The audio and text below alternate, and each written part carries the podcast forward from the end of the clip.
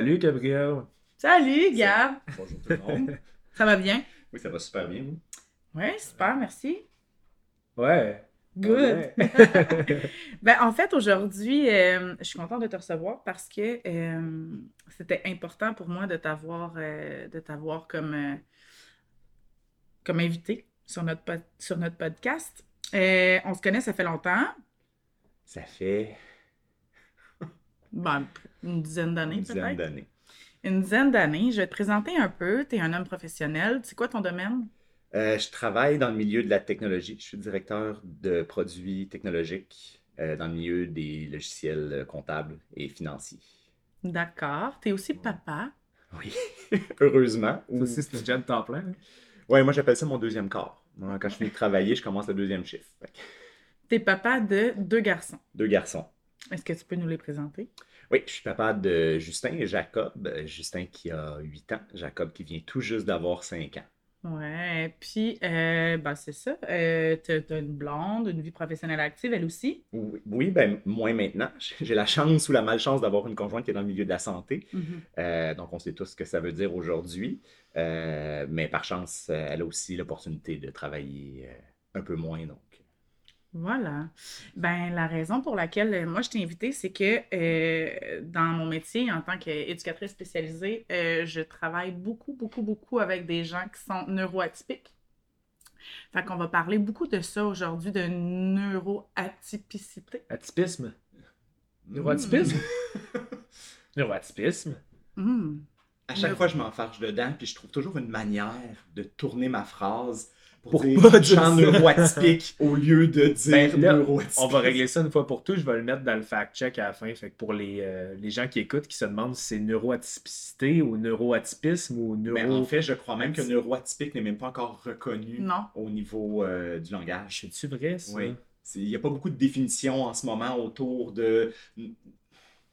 Dans, dans ce cas-ci, j'aime mieux utiliser. Puis même neuroatypique, euh, je tourne de plus en plus vers neurodiverse neurodiversité. Ouais. Je trouve que ça, se- ça se dit bien, puis, puis ça élimine le facteur d'exclusion. Ouais. Donc, euh, Ça élimine le typique. Oui, c'est ça. Ouais. Voilà. Ben, en fait, je travaille beaucoup, beaucoup, beaucoup avec des gens qui sont, euh, qui sont, euh, qui ont, qui ont des différences, même si on en a tous. Et euh, bon, il m'est arrivé à plusieurs, plusieurs, plusieurs reprises d'avoir des super belles discussions avec toi par rapport à ça. Fait qu'aujourd'hui, dans le fond, je t'invite parce qu'on va parler de ton parcours, de Oui. celui de tes garçons, puis euh, de ce qui s'en vient, puis de ce que tu vas nous proposer. Fait que voilà. Parfait, ça me convient. Moi, j'ai une question pour commencer. Euh, euh, dans le fond, euh, je veux savoir, étant donné que c'est aussi euh, euh, vague et non défini comme terme, et euh, si, on, si on dit on, on- on exclut le, le typisme, le fait d'être normal ou d'être d'avoir une façon de une cognition typique de la définition, ben ça serait quoi selon toi ta définition de, du neuro On va dire le neuroatypisme, hein, si c'est pas un mot, on, va, on va en faire On va un le mot. définir. aujourd'hui. En fait, je pense que c'est important de définir en premier pourquoi on est mal à l'aise avec le mot neurotypique. Ouais. Euh, parce que parce que les gens qui traitent avec des, des, des gens neuroatypiques ou qui sont neuroatypiques, on, on a de plus en plus cette tendance-là à vouloir travailler dans l'inclusion, puis d'utiliser toujours neurotypique et atypique, ça vient tout de suite tracer une ligne de différence euh, puis d'exclusion entre les deux. Mhm. Puis pour moi, neurotypique, c'est une question statistique. Hmm. C'est pas une question de, de, de bien ou de mal. Tu sais, de un est correct, l'autre ne l'est pas. Pour moi, les gens qu'on va définir comme neurotypiques sont simplement ceux qui vont euh, statistiquement représenter la majeure partie de la société. Donc, on va regarder leur manière de fonctionner au niveau euh, de leur cerveau, puis on va dire, ben, le plus gros morceau de ça, qui se ressemble le plus ou qui est le plus proche de cette moyenne-là, va devenir ce qu'on va considérer comme étant typique parce qu'ils sont plusieurs, sont en tout cas la, la- la plus grande majorité. Euh, tandis que pour moi, neuroatypique, ça va définir tous les gens euh, qui vont se retrouver à l'extérieur de cette moyenne-là pour peu importe la raison. D'un pas à l'extérieur ou d'un kilomètre à l'extérieur, pour moi, il- après ça, il y a tout un monde Mm. en dehors Ouais, de c'est ça, ce- c'est comme un- vraiment un, un spectre très très large. Puis c'est, en fait, ma question, ça serait aussi, euh, c'est, c'est quoi qu'on mesure? Euh, si on dit, admettons, OK, ça fait une belle courbe normale, puis euh, une déviation, ben, c'est ce qui est typique, ou je sais pas comment qu'on, qu'on validerait ça, mais qu'est-ce qu'on mesure au juste? Euh, ben, je, je pense honnêtement que premièrement, tu as parlé de spectre. Puis pour moi, je, je commence de plus en plus à utiliser le terme spectre neuroatypique ou, ou spectre atypique plutôt que. Parce qu'on associe beaucoup le spectre au spectre de l'autisme. Mhm. Puis pour moi, le spectre de l'autisme, c'est c'est un sous-monde dans le monde Ouais, neuroatypique, mais, mais on, on- on commence à en faire un- une catégorie ou un sac qui attrape tout en ce moment. Puis des gens qui vont avoir le, le- le- le diagnostic du spectre de l'autisme vont aussi avoir, exemple, un TDA, par exemple, ou un TDAH. Et euh, ça ne fait pas partie du spectre de l'autisme. Fait que là, comment on se met à définir ces termes-là? Est-ce qu'ils sont aussi dans le neuroatypisme? Ben oui, mais ils sont ailleurs que. Donc, tu sais, ça commence à être un peu partout. Là, tu as parlé de courbes. Puis de plus en plus, Hmm. quand je parle, euh, surtout avec Annie, j'essaie de définir ça plus comme un presque trois- tridimensionnel. Hmm. C'est, c'est- ça peut pas être une courbe à plat, ça peut pas être un, un oui ou un non, ça peut pas être un ce point-là un peu beaucoup. Je comprends que c'est encore les, les unités de mesure Mhm. quand on fait les diagnostics vont encore se trouver sur un plan en deux dimensions, mais je pense que la réalité est beaucoup plus large que ça. Parce que si on faisait une map du cerveau puis qu'on regardait chaque facteur qui est affecté pour chaque personne neuroatypique, ou même chez les neurotypiques, certains facteurs vont quand même être touchés euh, dans le cerveau qui vont fonctionner différemment de la moyenne, on se rendrait compte que ça, ça fait, une, ça fait une map 3D d- Mhm. d'élévation puis de descente sur Mhm. plein de facteurs et non pas simplement un plan où on dit ce point-là est en haut, ce point-là est en bas, puis tu sais, on, on se retrouve avec un graphique. Là. Mais moi, ce que je me demande, euh, puis Annie, je suis sûr que tu as quelque chose à ajouter là-dessus, mais mo- moi, ce que je me demande, c'est étant donné que l'être humain varie sur.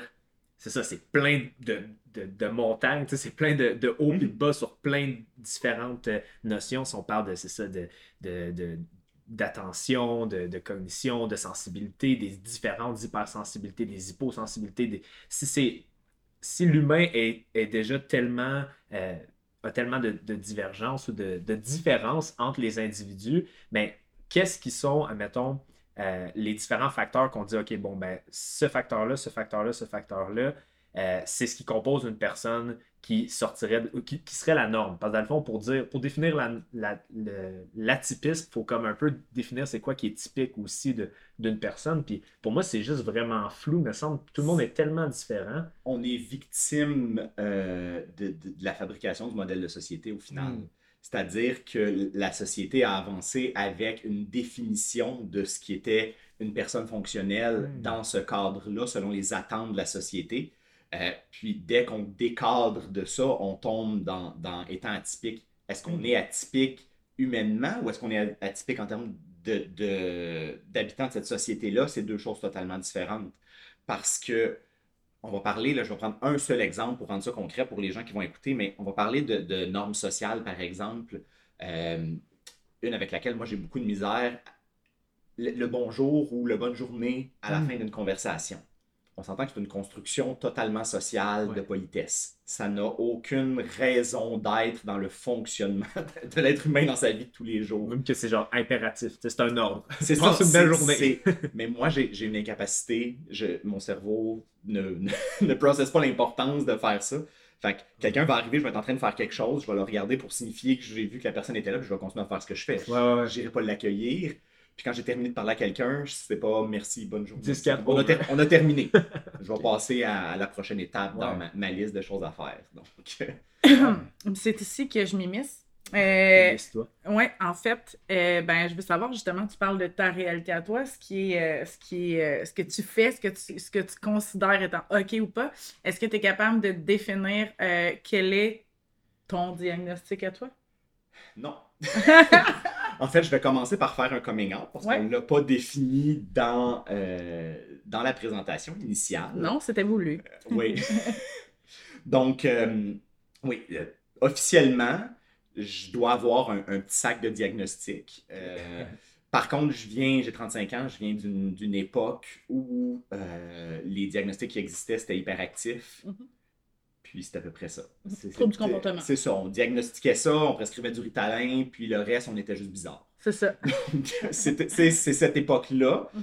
Euh, quand on parlait d'autisme, euh, à cette époque-là, on parlait de gens qui se tapaient la tête d'un mur avec un, un casque de football. Mhm. T'sais, C'était l'image stéréotypée, c'était c'était Rain Man, Ouais. l'autiste Ouais. typique des années 90. C'était même quasiment lié avec des, des, des super pouvoirs aussi un peu. Là, tu oui, genre, oui, euh, c'était t'étais un champion des maths ou des Ouais, échecs, tu pouvais battre un maître d'échecs à 8 ans. C'était ce stéréotype-là. Euh, donc, tu sais, j'ai grandi en me sentant un peu différent dans, dans tout ça. Euh, puis j'ai un garçon aujourd'hui qui est diagnostiqué euh, TSA. Et par ce processus de diagnostic-là, j'ai commencé à faire mon propre processus. Mm. Euh, puis on parlera peut-être plus tard de l'importance des diagnostics dans la vie aujourd'hui. Mhm. Mais je considère qu'en tant qu'adulte, une fois qu'on est fonctionnel, euh, c'est peut-être notre devoir de faire des recherches sur ce qu'on vit, ce qu'on ressent, puis de définir comment on, on est euh, par rapport à ça.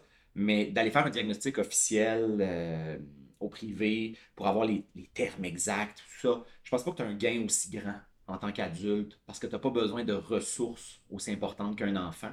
Donc moi, j'ai fait mes ressources, mes, mes recherches de mon côté parmi les ressources qui existent. Je me connais beaucoup, je vis dans ma tête. Euh, puis tu sais, ça ressemblerait à, à un mélange de TSA puis d'hypersensibilité avec euh, quelque chose qui touche le, le potentiel intellectuel. Mais tu sais, c'est- c'est ça. Ça vit quelque part là-dedans. Quand on, quand on parle justement de. Parce que tu as mentionné TSA, je ne sais pas si euh, les gens qui écoutent euh, connaissent nécessairement la- l'acronyme, mais quand on parle de TSA, on parle de trouble du spectre de l'autisme. Moi, je trouve. Ah. Ouais, c'est ça. C'est Pour, crève-cœur. pour ceux qui écoutent, ouais, on a tous eu un petit, euh, un petit flinch, une petite réaction. euh, euh, moi, je trouve que le langage en tant que tel est extrêmement problématique. là. On parle d'un trouble, on parle d'un spectre, fait qu'on parle de quelque chose qui est relativement binaire avec un, comme une échelle de 1 à 10, puis euh, on parle d'autisme. Fait que, euh, qu'est-ce que tu en penses? le, le mot trouble peut paraître péjoratif au début, mais il est médical. Le problème, c'est que le diagnostic, il est médical. Et dans ce cas-ci, c'est un trouble dans le sens que c'est un trouble de- du développement naturel du cerveau. Et c'est vrai. Si on parle médicalement parlant, c'est la nature du spectre de l'autisme, c'est que le cerveau ne s'est pas développé selon la méthode normale d'un développement d'un cerveau euh, pour l'enfant. Euh, ben, en fait, Pour lui-même. oui, hein. ben, à la naissance. là. Ouais. Je veux dire, ça se développe pas à l'enfance. là. Euh, donc, le terme est très médical, puis je pense qu'il est là le problème. Parce que pour beaucoup d'autres choses, on a remplacé les termes médicaux par des termes communs pour faciliter la compréhension Mhm. de tous les jours. On n'utilise plus ces termes médicaux-là. Donc, de prendre un terme médical qui est tout à fait correct dans le contexte médical, parce que les médecins ne traîneront pas d'a- d'aspect péjoratif face au diagnostic, puis de l'amener dans le monde commun où le mot trouble est automatiquement associé à problème. Mhm. Dans ce cas-ci, on vient de les mettre dans la boîte enfant à problème. Mhm. Déjà en partant. Après ça, on rajoute spectre. Pour moi, le spectre de l'autisme, euh, c'est un. Le, le mot spectre, je l'aime parce que ça couvre tous les, les- tous les types. Ça vient rajouter la notion que c'est justement pas binaire, Ah, le terme spectre. Ça nous donne un étendue presque infini de variations du spectre. C'est comme un spectre de couleurs. C'est ça. Moi, je le compare beaucoup au spectre de couleur. C'est une roue. C'est ça. Moi, je le vois comme une roue qui a une infinité de combinaisons où on peut atterrir dessus. Ouais. Puis en rajoutant 10% de, de TDA, puis euh, 20% d'hypersensibilité, puis on rajoute une petite euh, pincée de super bon talent en musique, mais par contre, j'ai des problèmes avec les, les normes sociales, puis on met tout ça ensemble, j'atterris quelque part sur cette roue-là. C'est ma couleur à moi. C'est Ouais. mon emplacement.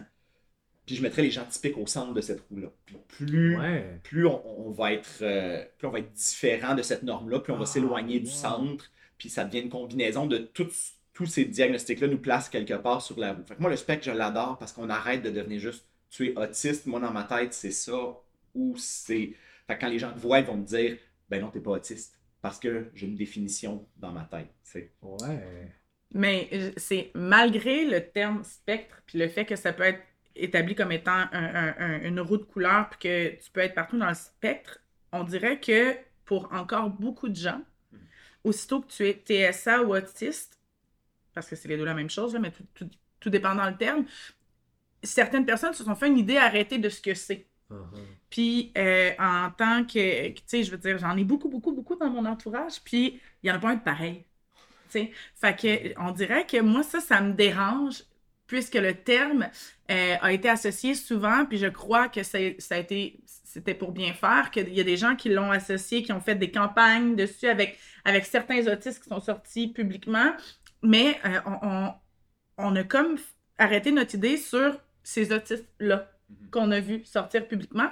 Puis, ben, c'est pas juste ça. Je pense que les gens ont besoin dans la vie d'associer n'importe quel concept abstrait à des accroches réelles Mhm. pour être capable de les, de les garder. Sinon, c'est trop gros. Ouais. Je pense, je pense que là, on tombe, on essaie de faire comprendre à monsieur, madame, tout le monde des concepts neurologiques qui sont, tu sais, que même, même moi qui ai un intérêt très profond dans le sujet, n'a aucune connaissance Mhm. de vraiment comment ça se passe, comment ça se développe, comment. Puis je pense que il faut, faut plus le normaliser que de chercher à le stéréotyper en ce moment. C'est-à-dire, Décortiquer. c'est ça, pourquoi essayer de l'identifier, de lui Mhm. donner un visage, alors qu'on pourrait simplement normaliser le fait qu'il existe, Exact. puis dire c'est ça.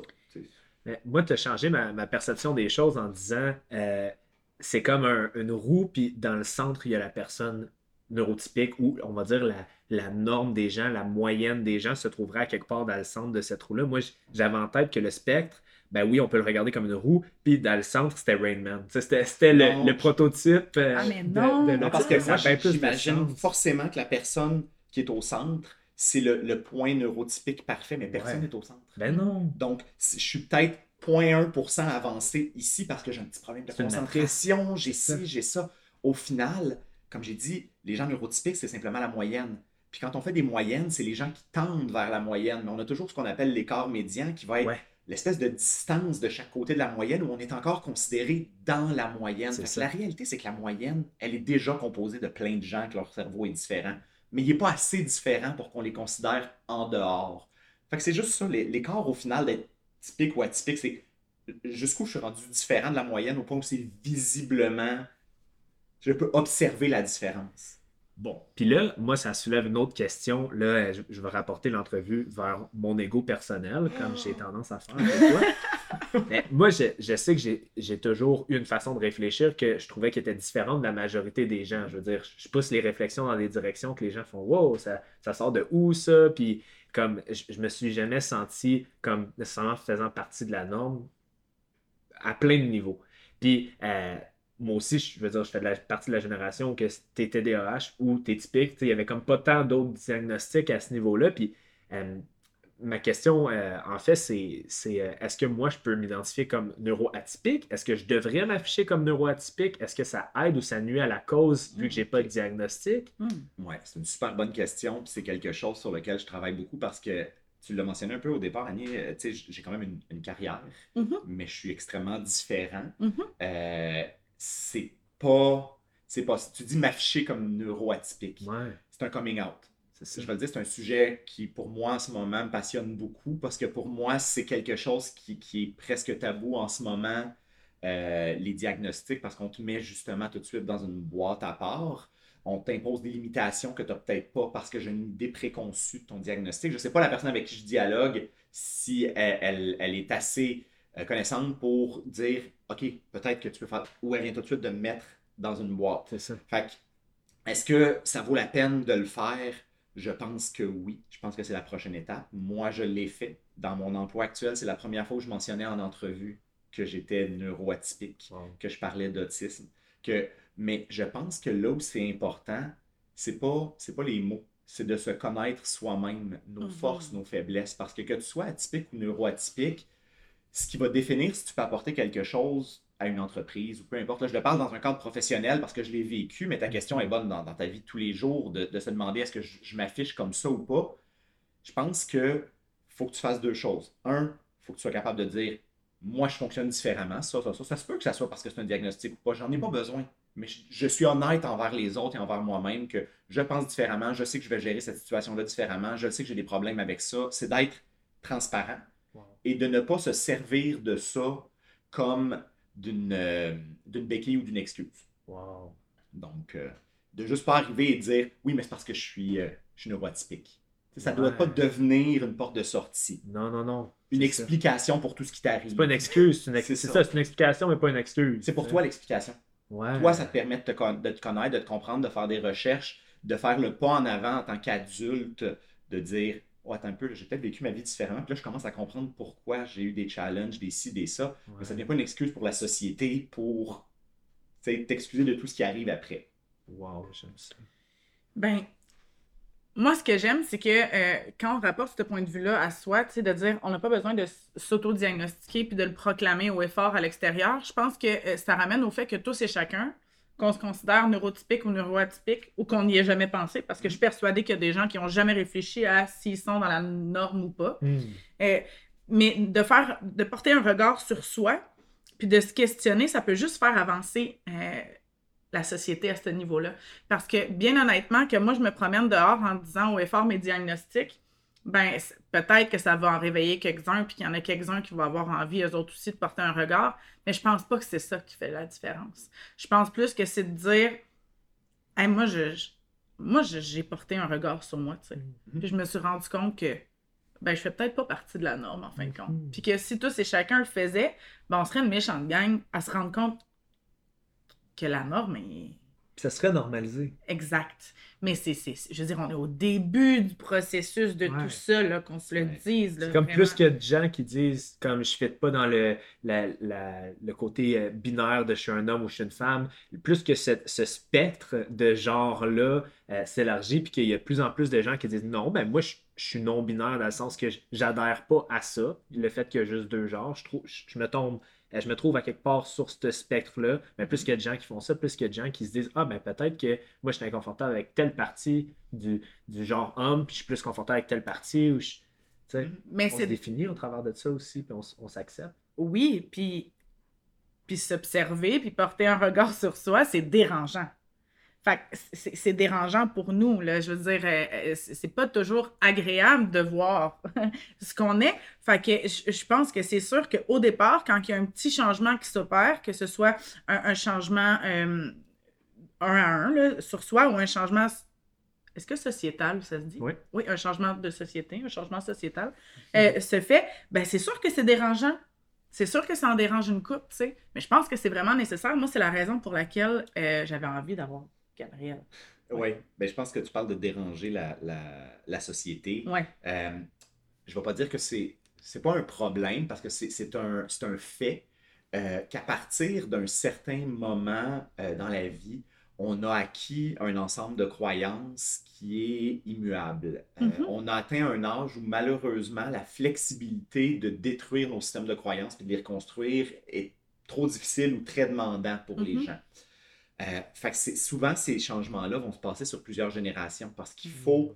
Parce que les gens qui ont atteint ce stade-là où le changement est difficile Ça pour changera eux, pas. ça Ouais. changera sûrement pas. Puis c'est pas de leur faute au final, mais d'accepter pour cette génération-là ou ces générations-là qui représentent en ce moment un fort pourcentage de la société, on Ouais. va se le dire. Des gens en haut d'un certain, euh, d'un certain âge ne sont pas tous incapables du changement. Mais, mais il y a une réticence au changement qui est plus élevée. Plus on a vécu, plus la réticence au changement est Ouais, Il y a une élevée. rigidité quelconque, là. C'est ça. Donc, on va avoir besoin de temps. Mhm. On va avoir besoin de, de changements dans la durée où les prochaines générations doivent arriver avec déjà cette conception-là. Mhm. Tu sais, Ça ne se fera pas demain matin. Euh, Est-ce que, comme tu dis, de crier tes diagnostics haut et fort sans arrêt, ça sert à quelque chose? Non. Est-ce que de les mentionner au moment où c'est opportun, ça sert à quelque chose? Je pense qu'elle est là la, la Ouais. ligne qu'on parlait tout à l'heure de est-ce que je peux le mentionner? Si ça, si ça sert à encadrer une situation, un propos, un avertissement à propos d'un événement. Tu sais, moi, là, quand j'ai fait mon entrevue pour le travail, je, je ne mentionnerai pas à toutes les sauces. Mais Mhm. si je vais dire, par contre, ça se peut que si j'ai des altercations avec quelqu'un puis que ça devient hostile, moi, je vais simplement me retirer. Parce que ça fait partie de mon diagnostic, je ne suis pas capable de gérer une situation confron- euh, confrontationnelle. Euh, je ne suis pas capable de rester là, je suis physiquement mal, je vais quitter, simplement. Je ne dirai pas un mot, puis je vais m'en aller. C'est une question à te respecter Et, et là, ça, je vais le mentionner, parce que je connais ma limite, parce que je vais dire, ça fait partie de, Qui je suis. de, de qui je suis et d'où ça vient, je le sais. Je suis capable de mettre des mots dessus. Et je veux que tu saches que quand ça va arriver, c'est pas parce que je n'ai pas de savoir-vivre, puis j'ai juste décidé de m'en aller. Tu sais, ça explique quelque chose. Mhm. Puis moi, j'ai j'ai une petite, euh, un petit point euh, peut-être un peu controversé ou une question un peu controversée à- par rapport à euh, quand tu dis diagnostic, euh, est-ce que c'est quelque chose qui est un peu comme une identité personnelle? Tu sais, est-ce que tu encouragerais les gens à faire leur propre recherche puis voir comment que eux s'identifient par rapport à typique ou à atypique ou bien ça serait important de consul- consulter un, neuro- un neuropsy ou Si d'aller veux- chercher si tu veux mettre des mots sur ton diagnostic, si tu veux utiliser des termes précis, médicaux? médicaux, je pense que c'est important d'aller chercher un diagnostic. Parce que c'est pas une question de t'identifier ou non à être TSA. Ça devient pas une. Tu sais, on parle, mettons, du spectre de l'autisme. C'est pas une question de dire Ah oui, moi, je me vois comme un autiste. On n'est pas. On n'est pas là. Non, parce que ça reste une condition qui est physiquement différente. C'est neurologique. C'est une. Tu ton cerveau s'est formé de cette manière-là. Par contre, je pense que de savoir jusqu'à quel point ton diagnostic est nécessaire va dépendre jusqu'à quel point tu es bien avec ce que tu lis et ce que tu apprends à propos de toi-même. C'est-à-dire, si je connais rien à propos de l'autisme, puis que je me rends compte que j'ai de la misère dans la vie depuis 30 ans, puis là, je me mets à lire, je me mets à rechercher, je me mets à écouter des choses, puis je me dis, c'est peut-être ça. Je suis peut-être là. Je pense que là, tu as besoin de. Parce que tu n'es peut-être pas à l'aise avec ça, tu as, appris ça de l'extérieur, ça vient de te frapper comme un mur de briques, puis là, tu te dis, je pense que de l'apprendre, là, d'aller, d'avoir les lettres, d'avoir mon diagnostic, je pourrais aller chercher de l'aide. Si tu as un sentiment d'avoir besoin d'aide, peu importe ton âge, tu devrais avoir un diagnostic médical. Mm-hmm. Si tu es bien dans ta vie aujourd'hui, que tu ne sens pas que ton, tes aspects atypiques viennent nuire à ton fonctionnement, je, je pense pas que c'est de te garrocher dans un diagnostic à 2000 dollars. Oui, c'est ça, ça coûte de l'argent, hein. c'est pas, euh, pas, donné. Si tu décides d'aller au privé, mais tu sais, bien honnêtement, l'attente au public est tellement longue. L'attente au privé est encore maintenant longue. Fait que c'est sûr que l'attente au public, tu vas attendre vraiment longtemps. Si tu, en as besoin maintenant, ben, c'est un 2000 dollars que tu vas devoir débourser. Moi, je veux m'immiscer là-dedans encore. et je m'immisce beaucoup. M'immisce. Euh, du fait que euh, tu as nommé, si jamais tu, tu considères que tu as besoin d'aide, que tu as que tu devrais peut-être aller chercher un diagnostic pour obtenir l'aide. Moi, je veux savoir, dans ton parcours euh, d'étudiant, OK? Euh, tu peux choisir au primaire, au secondaire, au cégep. On en a déjà beaucoup parlé. Fait j'ai plein d'idées qui me pop-up, puis j'ai hâte de voir quelle tu vas choisir. Mais il y a eu des moments où tu as agi différemment, où tu as probablement été euh, pointé comme étant weird. Mm-hmm. puis qu'aujourd'hui, après avoir fait tout ce cheminement-là, c'est ben oui, c'est certain que c'est ça. Oui. Peux-tu m'en parler? Mais je suis tout pour cheminement Jusqu'à. Non, euh, pour vrai, ça a été une réalisation, comme j'ai dit, après avoir eu des enfants.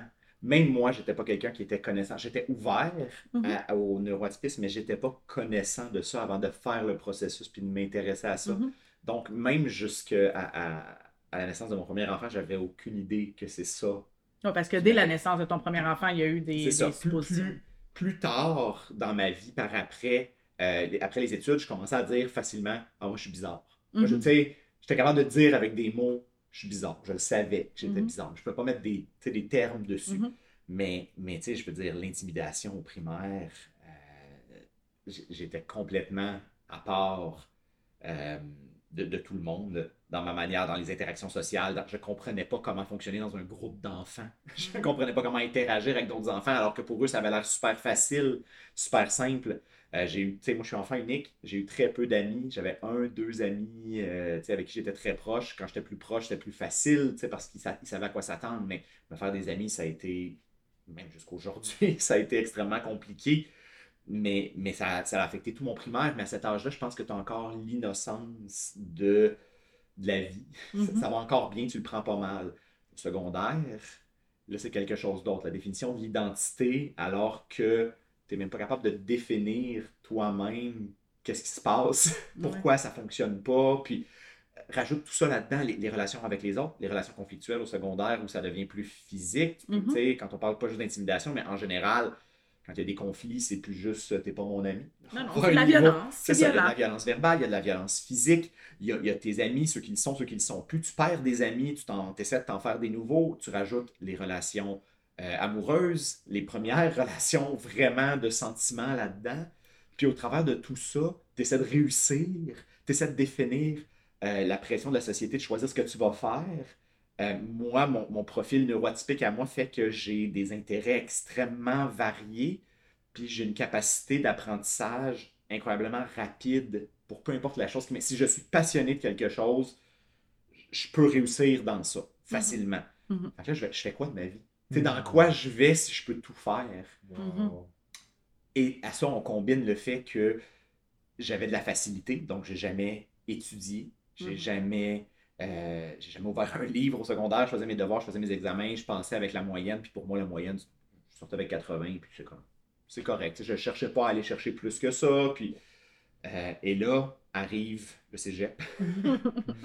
Et là, arrive à être laissé à soi-même. Ouais.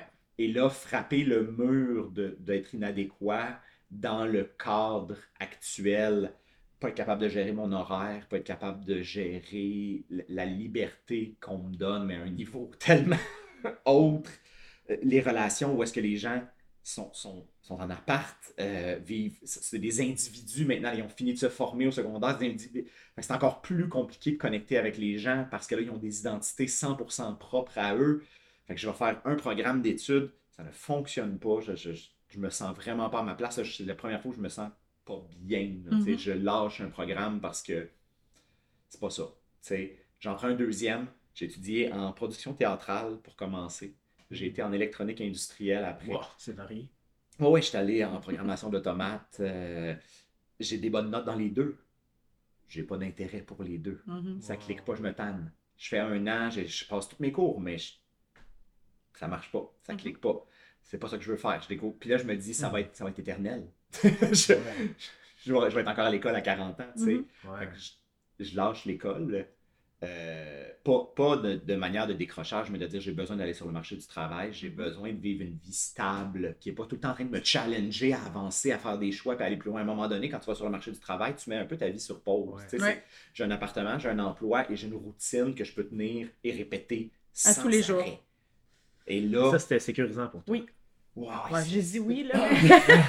non, non, mais oui, c'est effectivement très sécurisant de dire, OK, je pense que j'ai besoin d'arrêter, j'ai besoin d'apprendre comment le monde fonctionne, comment je fonctionne, j'ai besoin de, de- de faire tout le temps la même chose. À un moment donné, c'est parce que ça n'arrête plus, le primaire, secondaire, cégep, à un moment donné, là, t'es- Mhm. Ben, c'est que de l'adaptation. C'est ça. Tu toujours encore d'adaptation. Tu apprends toujours des nouvelles choses. Te challenge avec des nouveautés, des nouveautés, des nouveautés. C'est pas une des forces, là, l'adaptation. Non, non, ben, C'est pas, à cet âge-là. Je pense qu'à un moment donné, Oui. tu finis par développer des outils, des choses comme ça. Mais pas dans la- dans l'enfance. là. Mais c'est ça. Là, j'avais besoin de victoire, j'avais besoin de succès. Mhm. Fait que J'avais besoin de trouver un emploi où j'allais rester là. Tu sais, J'allais coller puis dire ici, je suis bien, Mhm. puis ça va être ma vie pendant un petit bout de temps. tu. Mhm. Fait que j'ai essayé un petit job. J'ai essayé moniteur de camp de vacances. J'ai découvert que moi Wow. les, les enfants qui sont pas les miens, C'est pas ça top. clique. Ah non, ok. non, non. Non, non. euh, fait que, tu sais, parce qu'encore une fois, je- Je suis curieuse. oui, Ton nom de moniteur? Picasso. Ok, Oh, yeah. ouais, ouais, j'étais sur un camp où c'était l'art, le, Wow. le thème. Good. Euh, Je savais pas qu'il était... Il était pas cancel à ce moment-là encore. Ben non, puis aujourd'hui, je sais qu'il était sûrement pas typique non plus. non, effectivement. Mais bon, Effectivement.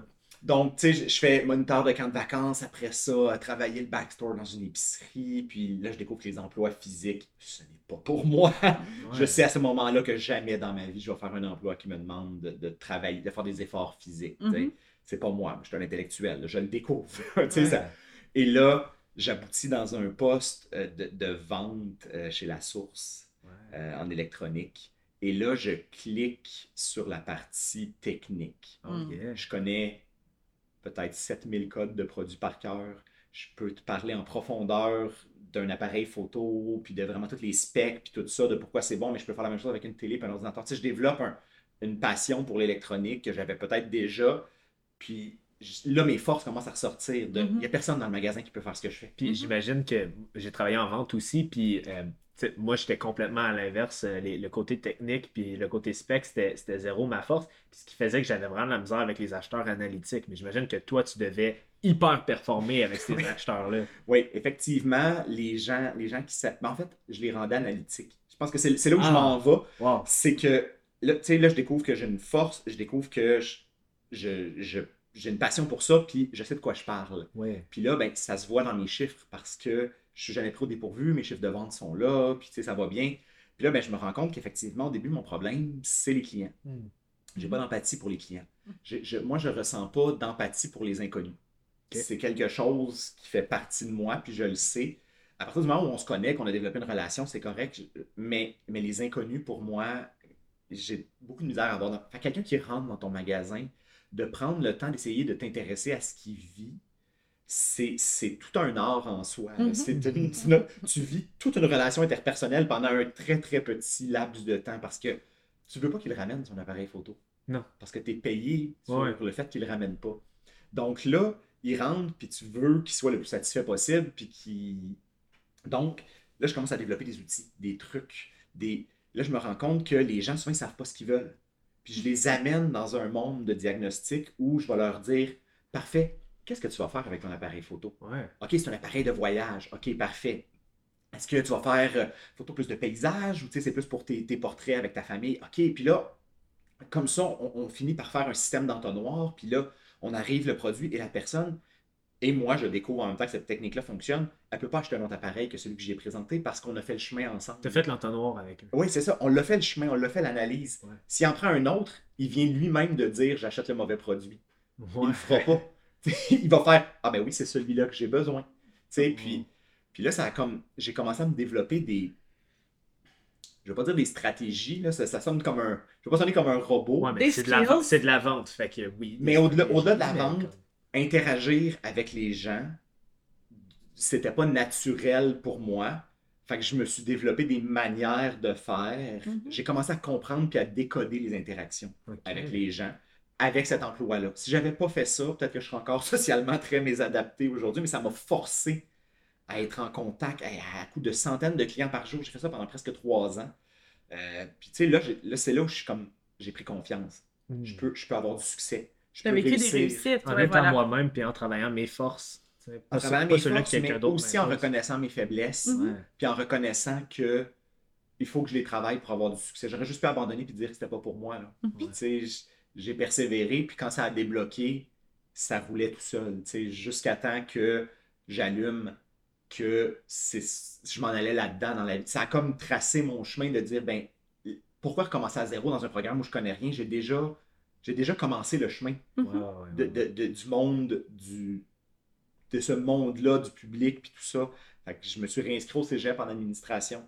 Nice. Puis tu sais, ça, ça a comme pavé la, la Ben, suite des choses. C'est parce que ton cours avait. Il y avait un but à ce cours-là. tu sais. Ouais. Oui, je pense que là, c'était fini. Tu sais, je voulais plus travailler à ce salaire-là pour le restant de ma vie. C'est Je voulais la prochaine étape, mais il fallait que ça soit la prochaine étape dans la même chaîne logique Mhm. ouais. d'emploi. Tu sais, je pouvais pas demain matin dire je vais devenir vétérinaire.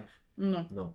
ça marchait pas dans ma tête. Fallait que je continue ce que j'avais commencé parce que là, tu sais, je pense qu'on tombe dans le milieu du travail un peu, puis ma vision personnelle du milieu du travail, ça n'a pas tant à voir avec le, le- le diagnostic en soi. Mais, mais je pense que les gens, euh, en général, dans, dans leurs emplois, la problématique qu'on a, c'est de, un, vouloir de changer sans arrêt. Les, les Mhm. gens vont faire plein d'emplois différents au lieu de persévérer dans une même ligne puis de chercher à progresser. Mais, mais une fois qu'on est dans un emploi, on n'est pas pris au niveau où on est euh, en fonction de notre niveau d'études ou de nos connaissances techniques. Non. Ça, c'est un mur qu'on s'impose. Euh, moi, j'ai juste un deck. J'ai juste un deck. Je vais le dire, je dis juste, puis c'est un terme de société que j'utilise. Ouais. Mhm. J'ai juste un deck. J'ai une vision très différente du système d'éducation. Pour moi, je trouve qu'il manque beaucoup de DEP.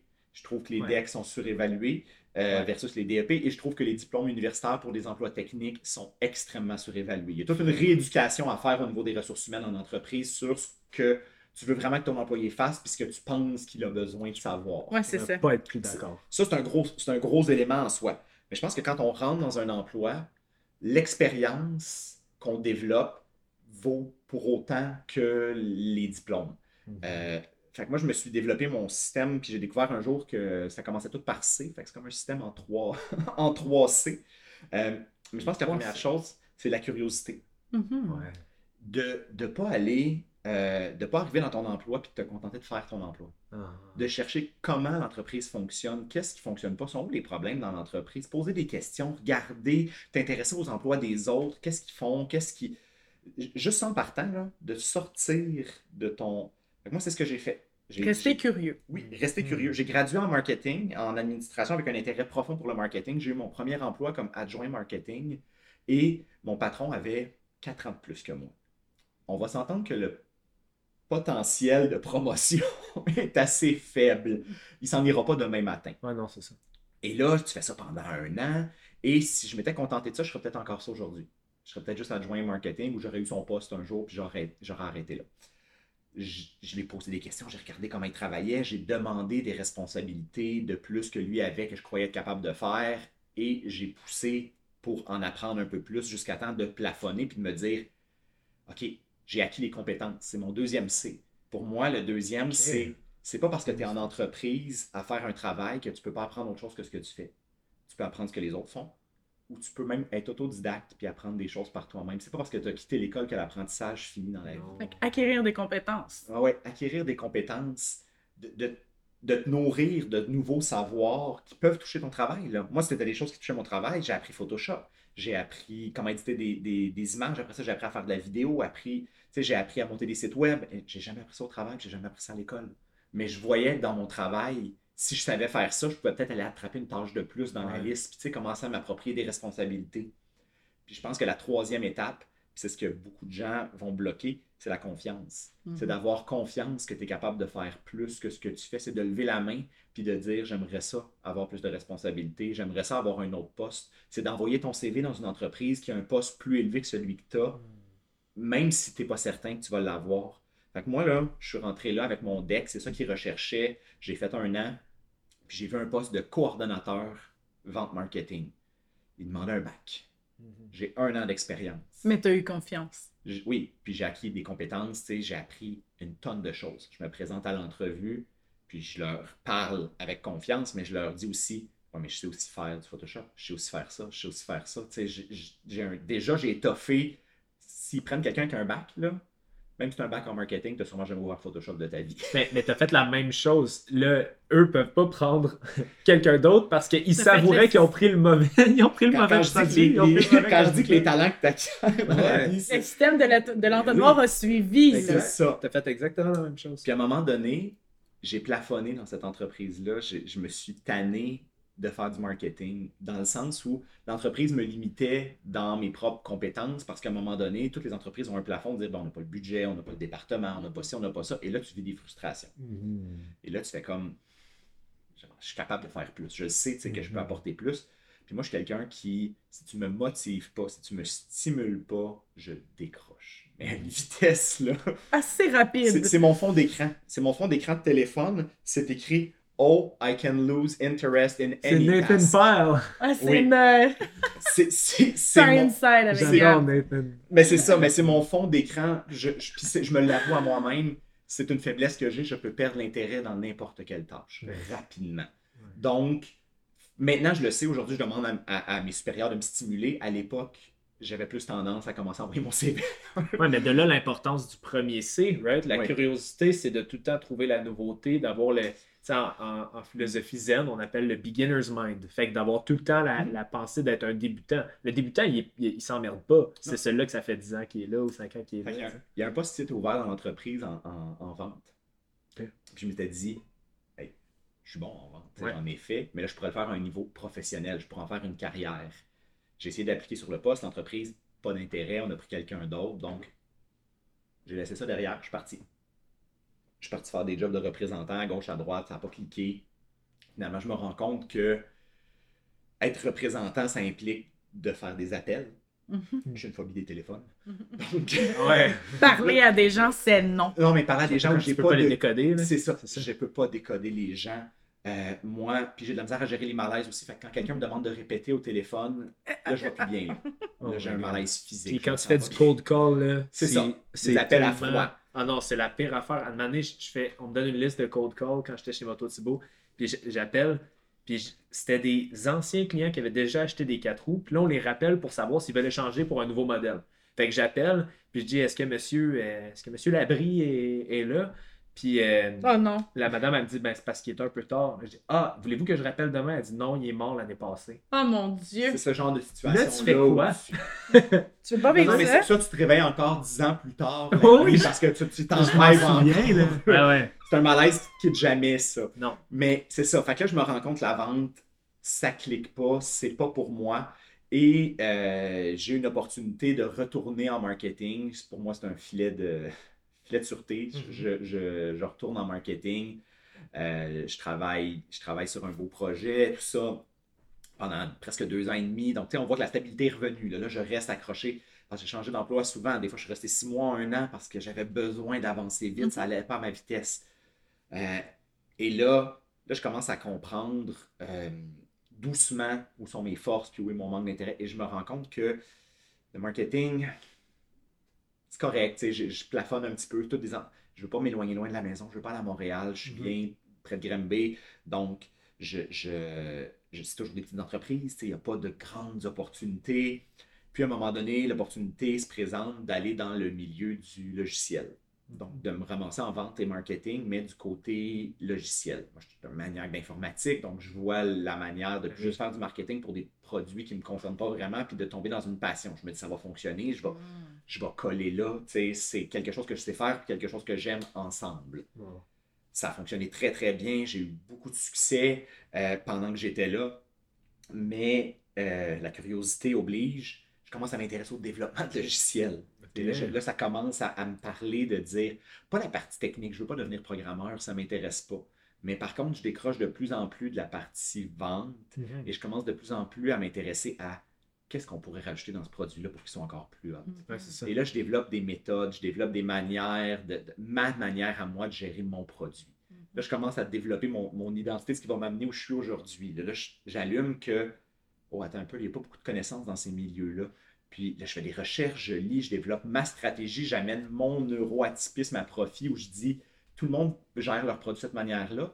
Moi, je vois ça différemment. Pourquoi est-ce qu'on n'essaierait pas de faire ça comment moi je le vois? Ouais. Puis là, je brasse, je brasse la cage. hein. là. Puis vu que toi, tu es en relation directe avec le client, j'imagine que tu as un in aussi. Là. Euh, les programmeurs, ils savent pas c'est ce que nécessairement. j'amène. C'est ça, la personne qui, qui- qui est en relation avec le client, qui le vend, ce programme-là au client, elle, elle sait c'est quoi qui manque, puis Ouais. qu'est-ce qui est. Fait que toi, C'est ce que j'amène. là. Je, je commence à dire peut-être qu'on devrait écouter nos clients, on devrait faire des sondages, on devrait organiser des forums, Ouais. on devrait regarder, combiner ça avec qu'est-ce que le client veut faire, puis l'innovation technologique. Puis là, je commence à construire ma méthode de gestion de produits. Je l'ai pas appris à l'école, mais je, je construis ma manière de faire, puis elle a du succès. Fait que je la pousse, je Wow. l'amène, tu sais, je la travaille jusqu'au jour où, à un moment donné, un compétiteur d'où je suis engage une chasseuse de tête pour venir me chercher. Oh. C'était vraiment. Moi, j'ai comme. J'ai vu ce moment-là.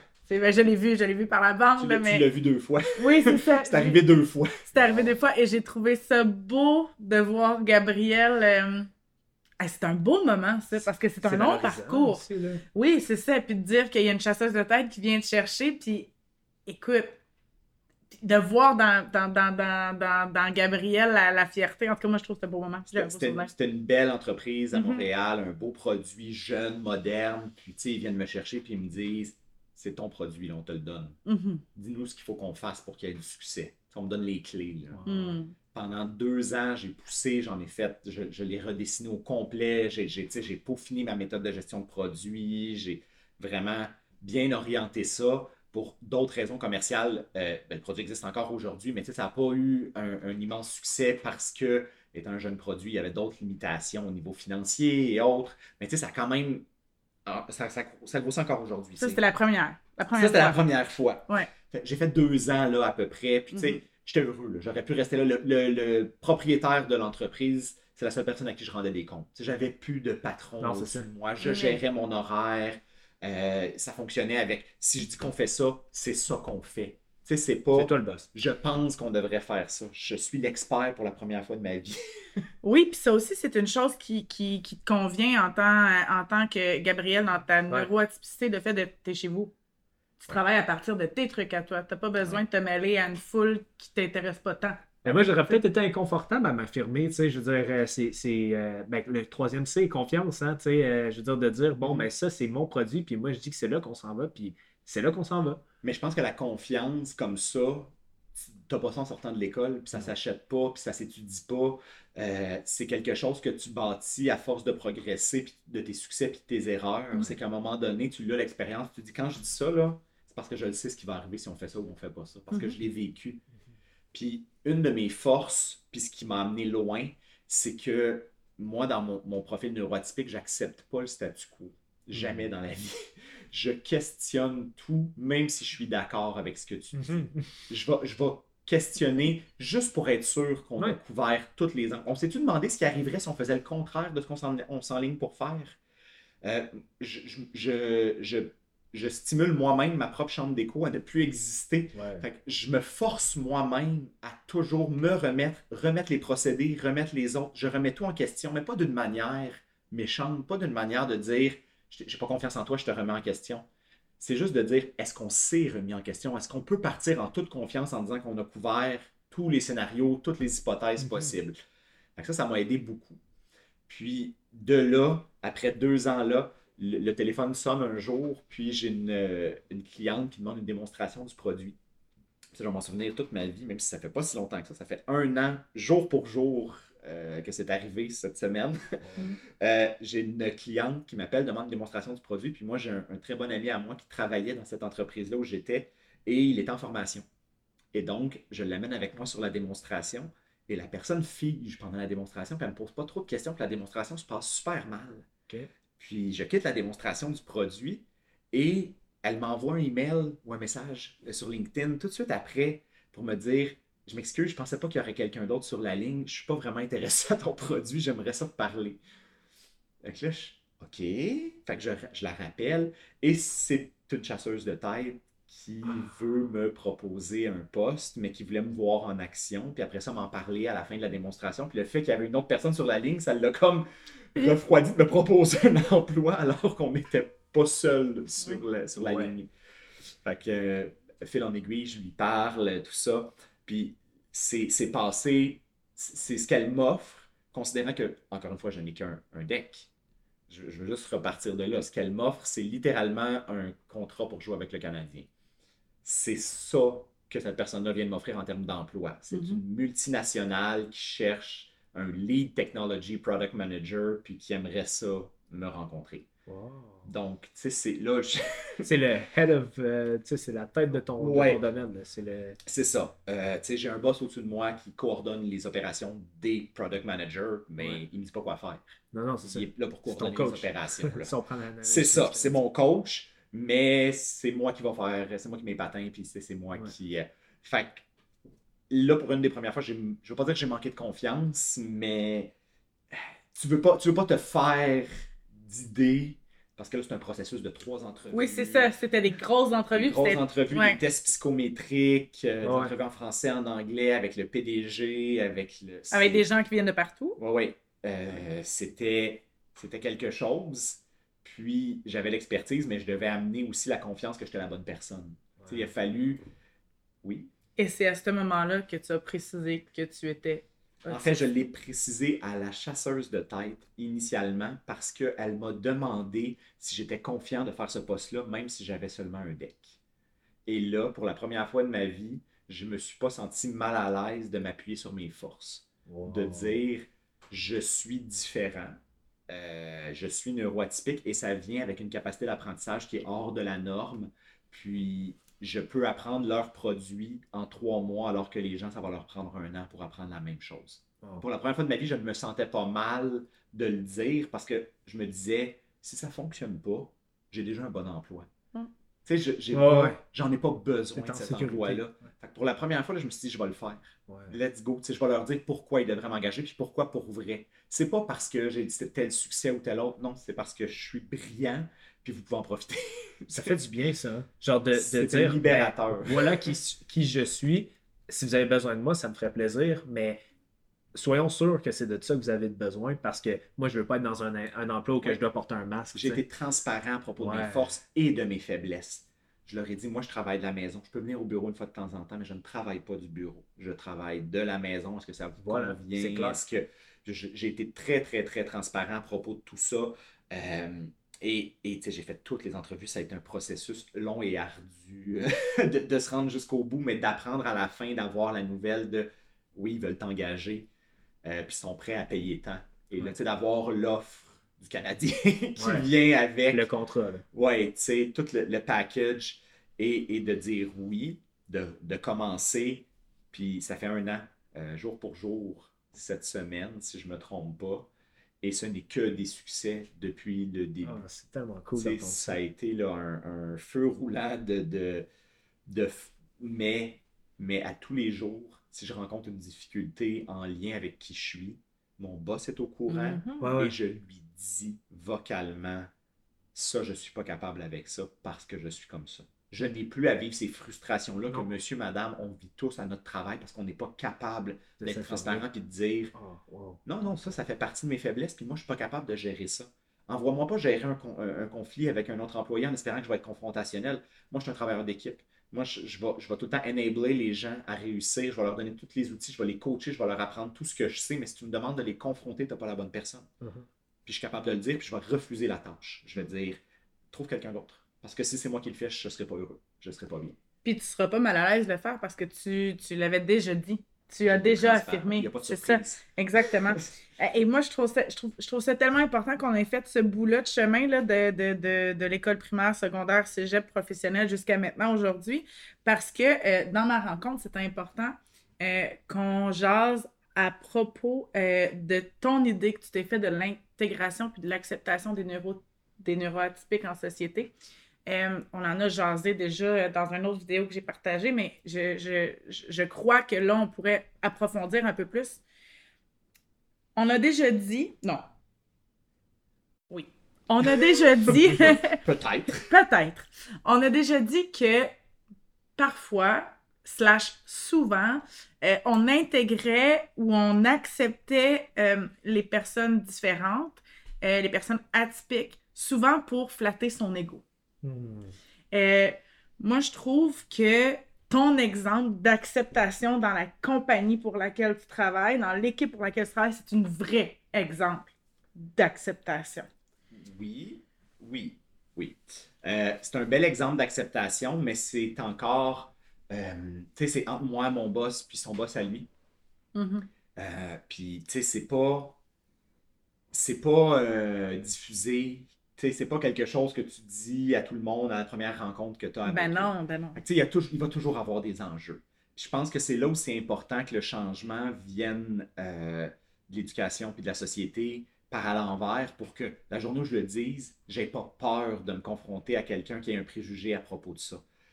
C'est pas à moi de me faire accepter, c'est à moi d'avoir la confiance de pouvoir dire comment je suis et de savoir que je vais être accepté à l'autre bout. Et je compare ça énormément. Et là, tu sais, c'est deux combats différents. Je veux pas, mais je pense que c'est une belle analogie de le comparer à l'homosexualité. Oui. Euh, il y a une époque, parce que tantôt j'ai dit faire son coming out. C'est, c'est une expression que j'utilise de plus en plus parce qu'aujourd'hui, c'est justement ça. C'est que si tu fais ton coming out neuroatypique, tu, tu, vas te faire mettre dans la boîte des préjugés à propos des neuroatypiques, comme à une certaine époque, on aurait mis un homosexuel dans la boîte des préjugés à propos des homosexuels ils ont travaillé, ça s'est pas fait en une journée. La déconstruction de cette image-là de l'homosexualité. Aujourd'hui, quelqu'un te dit qu'il est homosexuel ou qu'il dit qu'il pleut dehors. C'est la même chose. Ça a à peu près le même impact dans ta vie. ton cerveau n'aura pas le réflexe tout de suite de penser il y a le sida, il sort dans des mhm. bars gays. Euh, on, a plus, on a déconstruit ça à un niveau tellement profond dans la société où c'est même plus un débat de savoir si le mariage gay et homosexuel devrait être. Il y a des endroits dans le monde où ça l'est encore, mais je vais parler de notre société parce que c'est ici que je vis, mais ben, ici. puis peut-être ici, ici, mais je te dirais que moi j'ai certains cercles à Sherbrooke, ça. Euh, certains milieux de travail où que si je m'étais affirmé comme étant pas hétérosexuel, euh, j'aurais vécu beaucoup d'intimidation. Encore, on parle de en 2018-2019. Je, je, pense que quand on parle de la société, on parle comme quand on parle de gens neurotypiques, on parle de la moyenne. Oui, c'est ça. Je pense qu'une société ne changera jamais dans son ensemble, mais si la moyenne peut changer, on a déjà une grosse victoire à ce niveau-là. Mhm. Puis tu sais, tu parles de flatter son ego. Je pense que le problème, c'est la différence entre euh, la normalisation puis l'acceptation ou l'intégration. C'est tous des termes différents. Puis pour moi, il y a une différence entre te considérer mon égal ou t'offrir de l'adaptation parce que je juge à la base que tu n'es pas mon égal et que tu as besoin de mhm. quelque chose. C'est de la pitié ou c'est de l'acceptation? C'est ça. Il y, a tout, il y a tout un monde qui vit ici. Puis je pense que ce monde-là va toujours continuer d'exister parce que le, le, le, spectre neuroatypique en général est tellement large qu'il y a des gens qui ont besoin d'aide. Mhm. C'est pas tout le monde qui est fonctionnel comme moi je le suis. Mhm. Il y a des niveaux dans ça, puis il y a des niveaux très profonds avec des gens qui vont avoir des très grands défis de fonctionnalité, même au jour le jour avec leurs tâches quotidiennes, puis il y a des gens qu'on pourrait jamais deviner. Mhm. C'est à un niveau où je pense que c'est d'évaluer est-ce que cette personne-là a besoin d'aide au lieu de supposer qu'elle en a besoin. Et si elle en a besoin, lui offrir l'aide dont elle a besoin, simplement parce qu'elle en a besoin, pas en jugeant pourquoi elle en a besoin. Mm. C'est une grosse différence. Est-ce que tu vois quelqu'un arriver en chaise roulante, là, Mm. mais tu n'hésiteras pas à lui mettre un accès pour chaise roulante pour se rendre à la porte parce que la personne, elle en a besoin, puis tu juges pas qu'elle est moindre Mm. en tant qu'individu parce qu'elle est dans une chaise roulante. Tu vas juste lui donner l'outil qu'il lui faut pour faire le- la même chose que le reste des gens peuvent faire, Mhm. puis on, on passe à autre chose, tu sais. Ben, c'est là va être la même chose pour les gens neuroatypiques. Je vais regarder. Je vais, j'ai besoin, moi, d'être capable de dire quels sont mes besoins. Chaque personne neuroatypique devrait être capable de vocaliser ses besoins, d'accepter l'aide qui va avec, mais la personne à l'autre bout qui donne les outils ou qui donne l'aide doit le faire simplement. C'est pour ça que je parle de naturalisation. Ça doit être naturel. On Mhm. doit juste normaliser l'interaction. Dans nos cours de, de déficience intellectuelle, euh, mon enseignant, euh, Daniel, nous avait dit un jour un handicap cesse d'être un, un handicap la journée où l'outil est Ah ouais. On en a un, moi plutôt un handicap visuel. Oui, Je on a on porte des lunettes. lunettes. Est-ce qu'on voit maintenant? On n'est plus handicapé, c'est ça, exactement. Exactement. Fait que, ah, puis moi, ça m'avait, euh, ça m'avait, ça, ça m'avait frappé de dire, ben oui, dans le fond, tiens, en réalité, le handicap, c'est juste que t'as pas l'outil pour. Euh, ben, je pense que c'est la même chose au niveau, euh, au niveau euh, des diagnostics de personnes atypiques. Mhm. Je pense que la journée où on peut offrir les outils comme ça, en faisant, ben, ils en ont besoin, voici l'outil, point. Oui, je pense, je pense qu'il faut, faut être honnête et à l'aise et décomplexé avec les limitations de chacun. C'est-à-dire que moi, en tant que personne, pas moi, euh, Gabriel, mais moi, euh, je suis une personne neuroatypique, j'ai un diagnostic, j'ai certaines limitations. Moi, je dois être décomplexé à propos de mes propres limitations. Je dois Mhm. savoir qu'il y a peut-être des choses que je serais Ben jamais oui, capable ben de oui. faire dans la vie. Puis je pense que la société doit être décomplexée envers ça, mais je vais être honnête, c'est vrai pour tout le monde. Là, on regarde les, les gens neuroatypiques qui auraient un diagnostic plus lourd en se disant Ah, mais cette personne-là ne pourra jamais avoir d'emploi, par exemple. Euh, il y a certains emplois qu'elle serait capable de faire. Dans certains cas, c'est peut-être vrai qu'on Mhm. est à un niveau où ça va être difficile. Moi, je ne peux pas faire d'emploi physique parce que je ne suis pas en forme dans la vie. Euh, je n'ai pas de force physique incroyable, d'endurance physique. Donc, je viens de me bloquer peut-être 60% des emplois qui existent parce qu'ils demandent. euh, Ben, avec la j'ai, euh, je serai jamais pilote d'avion. Je veux dire, c'est un fait. C'est c'est On exactement a tous ça. nos limitations. On a tous des limitations. Je pense qu'il faut être décomplexé avec ça. Je pense qu'il faut arrêter de prôner le succès professionnel comme étant la réussite dans la vie. Je pense Hmm. que d'être des, bonnes, des bons humains est un facteur de réussite beaucoup plus élevé euh, que l'emploi qu'on occupe. Mhm. Euh, moi, je me dis, si je peux élever mes enfants à être des bonnes personnes, peu importe ce qu'ils soient- ils choisissent de faire comme métier, s'ils font la différence dans le monde en tant qu'humains, j'ai réussi, puis eux ont réussi. Euh, c'est beaucoup plus important que si justement ils deviennent pilotes d'avion Ouais. ou euh, si, si le plus haut qu'ils sont capables de se rendre dans la vie, c'est de travailler comme représent- vendeur chez la source, puis que là-dedans ils sont bien, puis qu'ils trouvent du bonheur pour le restant de leur vie. Ouais, puis si- s'il y a du monde qui ressort de là puis qui ont l'appareil photo qu'ils ont besoin plutôt que n'importe quel cossin que quelqu'un leur a poussé dans la gorge, Mhm. mais ils ont fait une différence. Tu sais, je veux dire, on, c'est ça, on définit vraiment les, les- le succès comme étant un statut, comme étant euh, un- une somme d'argent ou comme étant un titre. Ou, euh, faut, faut, ça fait partie aussi du problème, ça, de, de comment est-ce qu'on peut être accepta- en acceptation de toute les, la diversité si on a juste un standard de qu'est-ce qui est le succès. Ça marche pas. Tu as jasé un peu de tes garçons, donc depuis que tu as des enfants aussi, c'est un sujet, euh, c'est un sujet sur lequel tu t'es sur lequel tu t'es tourné, que tu as aimé t'informer et que tu pousses tes- ben, comme dans tout ce que tu fais, en fait, là, je veux dire, tu pousses, tu pousses à acquérir le plus euh, de, de connaissances possible. Moi, je me questionne parce qu'on en a déjà jasé. Tu as des projets euh, sur euh, lesquels tu travailles actuellement parce que tu as envie de faire connaître la réalité aux gens. Et j'aimerais que tu nous en parles parce que, ben, parce que. Parce que, ouais, non, je pense que c'est un bon, un bon point pour boucler, euh, boucler la boucle. C'est où j'en suis rendu aujourd'hui. Euh, je pense que j'ai acquis, acquis mon savoir à moi, mais j'ai aussi acquis une vision qui, encore une fois, vient de qui je suis, du fait que je suis Mhm. neuroatypique. Je pense que j'ai le goût d'amener ma vision aux autres. J'ai le goût que les gens, je suis plus complexé de dire, hey, je vois le monde différemment. Puis je pense que c'est une bonne chose. Mhm. Je pense que de brasser la cage du monde à ce sujet-là, ça va faire du bien. Je veux amener aux autres comment moi je vois ça. Euh, je ne suis pas médecin, je ne suis pas un professionnel dans ce milieu-là. Puis je pense que j'ai l'intention dans ce projet-là d'être très transparent à propos de ce fait-là, mais je pense que j'ai beaucoup à amener. Je ne suis pas complexé de ma vision. Euh, ça va très bien avec votre thème euh, de, podcast en Mhm. général. Je ne, je ne sens plus de sentiment d'imposteur autour de Mhm. ce sujet-là, Hmm. euh, de, de moi-même puis de ce que j'ai amené parce que je suis très transparent sur ce que je veux faire puis sur ce que j'amène. Je ne pas, je dirais pas des choses que je connais pas, je ne ferai pas croire des choses qui sont pas vraies, mais par contre, je, je suis confiant de ce que je vois, c'est bien, puis je pense que les autres doivent le voir. Donc, effectivement, je travaille sur un projet euh, multidisciplinaire, on va appeler ça comme ça. Ça prend de l'ampleur avant même d'être lancé. Euh, mais je veux avoir, oui, euh, une, une- un multiplateforme pour pouvoir diffuser euh, du contenu solo, sur mon opinion, ou en équipe avec d'autres gens, d'autres professionnels, d'autres intervenants, d'autres personnes qui sont neuroatypiques. Je, je veux vraiment aller le plus large possible sous format de capsules vidéo, sous format euh, majoritairement de capsules vidéo. Je veux viser des capsules vidéo de 10 minutes ou moins seulement, facile à consommer. C'est quelque chose qu'on va pouvoir faire à répétition, plein de petits sujets, de petits thèmes, mais qui va toucher les gens, qu'on va pouvoir facilement regarder. Euh, On parle de neuroatypisme. on parle de neuroatypisme, mais je veux vraiment aller sous toutes ses formes. Quand je parle de, de multidisciplinaire, je parle de, de- du système scolaire, de critiquer le système scolaire, de regarder ce qu'on pourrait faire, de proposer des choses, de peut-être même monter des formations ou des Mm. conférences qui pourraient être données aux jeunes pour les sensibiliser au, euh, à la présence de gens neuroatypiques à l'école, dans les classes où ils sont. De, de- Ouais. Pour ça, moi, ça, c'est un pan en soi. La vie de parents avec des enfants neuroatypiques, le processus de diagnostic, les coûts, parler avec des neuropsychologues, venir expliquer comment ça va se passer, exposer les gens à ce que c'est vivre avec ou découvrir qu'on a un enfant qui est neuroatypique. Pour moi, ça, c'est un autre pan que je pense qu'on doit exposer. Euh, Faire des entrevues avec des gens neuroatypiques différents pour montrer l'ampleur de la palette.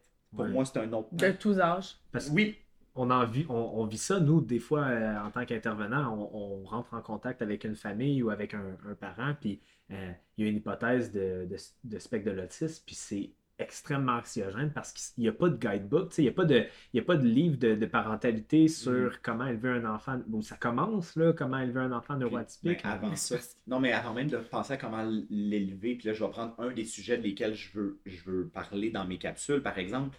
C'est avant de penser à comment l'élever, c'est d'accepter Mhm. la nouvelle. Pas d'accepter ton enfant, mais juste le processus d'acceptation. Parce que ton enfant reste le même. Avec le C'est stigma y a autour diagnostic, on voit déjà qu'il y a un mal de société ici. Si tu ne peux pas toi-même en tant que parent, que dès que tu entends ces mots-là à propos de ton enfant, tu t'imagines le pire pour ton enfant. Wow. Il y a un problème déjà en partant. Tu sais, on est à la source, là. Il y a déjà là.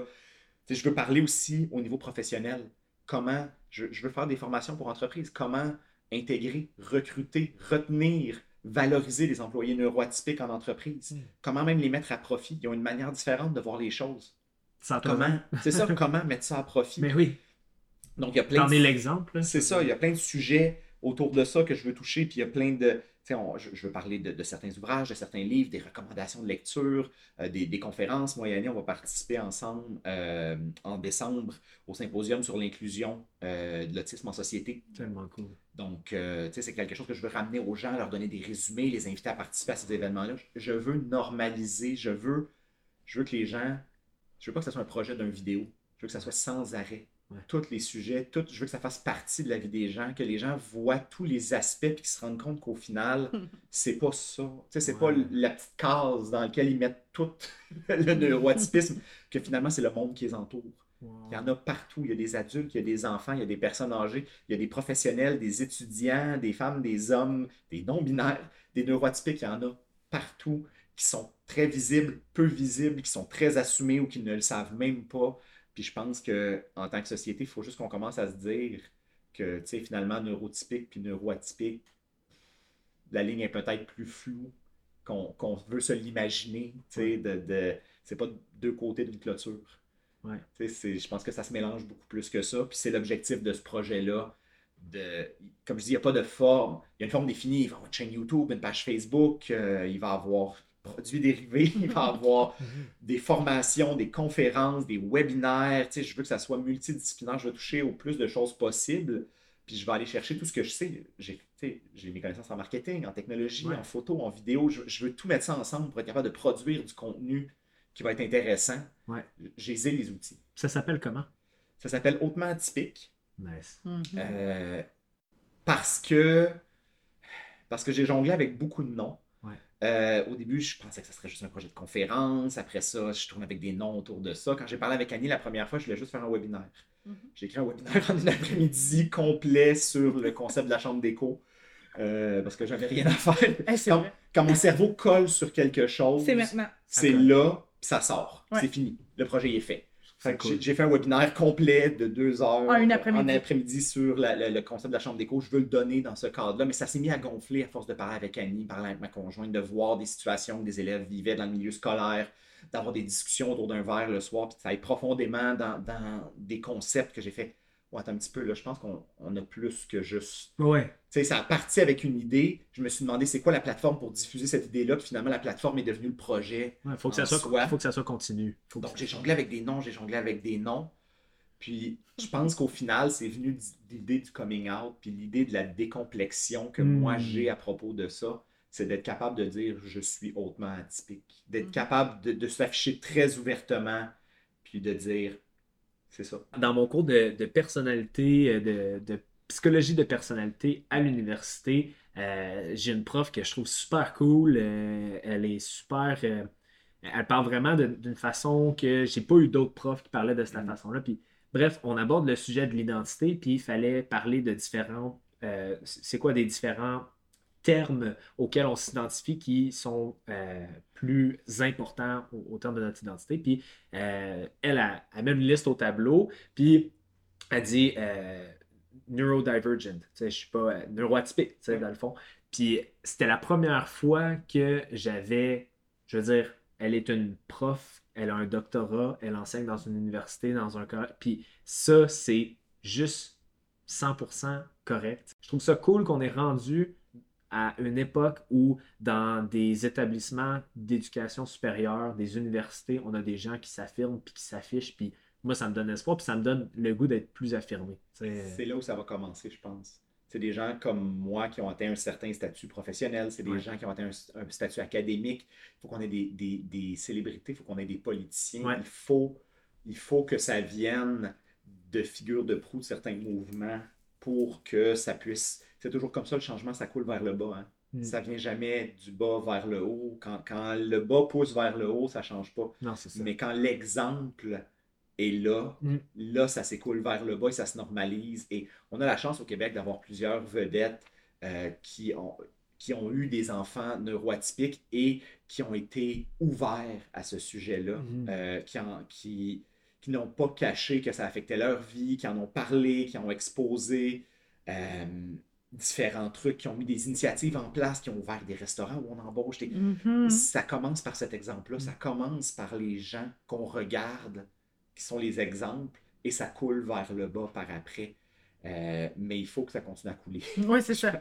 Faut garder, faut garder cette- ce mouvement-là. là. Ouais, Ouais. c'est ça. Puis euh, moi, je me demandais, euh, en tant qu'enfant unique, moi aussi, euh, je me demandais si toi, tu vois un lien entre, ben, premièrement, entre euh, le fait que n'avais pas nécessairement rien d'autre à te comparer, dans le sens que c'est quoi le développement d'un enfant. Moi, je sais que ça, ça a fait que j'ai eu des réalisations sur certaines choses. Je pense plus tard que j'aurais peut-être eu si j'avais eu des frères et sœurs à- auxquels me comparer. Toi, tu as vécu ça comment? Je sais pas si la réalisation de toute façon serait venue de toi ou elle serait venue de tes parents. Parce que je sais pas quand tu as les Mm. deux pieds dedans si tu te compares tant que ça. Parce que moi, j'élève deux garçons. Un qui est neuroatypique, l'autre qui va peut-être l'être, mais il est encore trop jeune pour un diagnostic. Mais même s'il en a un, sont, sont des opposés polaires en ce moment, mes deux garçons. Totalement des opposés polaires. Mon plus vieux euh, n'avait pas d'exemple parce qu'il n'y avait pas de, de, de frère. Euh, Pendant quelques années, il été seul. Mais au-delà de ça, moi, j'avais pas d'exemple en tant que parent. Ouais. Tu comprends-tu que tes parents non plus n'avaient pas d'exemple? Euh, à la base, même eux n'ont pas de point de référence. T'es le seul enfant, donc dans leur tête, c'est normal parce que C'est ça, en ça, la santé. norme. Oui, Quand- en santé, tout va bien. Quand tu as un N de 1, ben, t'as pas de comparatif. C'est ça. Donc, ta moyenne est pas mal ça. C'est ça. Euh, fait même nous, en tant que parents, quand on a eu le premier diagnostic, on ne les a pas vus les différences. Il a fallu que ce soit quelqu'un de l'externe, il a fallu que ce soit une professionnelle qui nous dise peut-être que vous allez vouloir aller regarder ça. Il y a des facteurs, des choses, mais nous, on est aveugle Hmm. à ces choses-là. Mais même aujourd'hui, mon deuxième enfant, qui vit avec un frère qui est très clairement neuroatypique, il n'en voit pas la différence. Non, c'est ça. Parce que il a grandi avec toute sa vie. Pour lui, c'est encore une fois sa normalité. Ouais. Donc, moi, je pense que pour toi, tout ce que tu aurais réalisé, c'est que tu étais différent de ton frère. Mais tu n'aurais pas, pas réalisé Que peut-être que s'il y avait une cause derrière ça, tu aurais juste compris la différence, mais peut-être pas la cause derrière. Je pense que c'est là où, quand on, on parle aux parents, je pense pas qu'il faut que ça soit une peur, mais je pense qu'il faut que ça soit une connaissance d'être à l'aise d'observer nos enfants, puis de se questionner, de se Mhm. demander est-ce que euh, on suit une courbe de développement standard ou Mhm. est-ce qu'on devrait peut-être aller chercher des avis professionnels? Ouais. C'est important de le faire parce que tu pénalises. Ça, je pense que c'est une autre discussion en soi qu'on aura de, sur mon projet, sur votre projet, Mhm. peu importe où, mais je pense que l'importance des diagnostics puis la, la structure du système en ce moment sur comment on donne de l'aide aux enfants Ah, c'est sûr, qui ont besoin de diagnostics.